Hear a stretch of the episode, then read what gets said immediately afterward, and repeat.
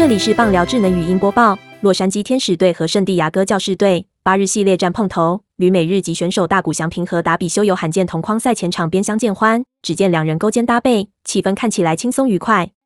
而今日对战，教士队日籍投手达比修有先发六局只失一分，再加队友在二局下猛攻单局八分，教士中以八比五赢球，达比修有也拿到九为胜投。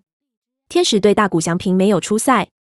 达比修有与大谷翔平本有机会在明星赛对决，但达比修有因伤退赛。今天达比修有先发登板，但天使到国联客场出赛，大谷翔平今天没有出赛，两人还是无缘对决。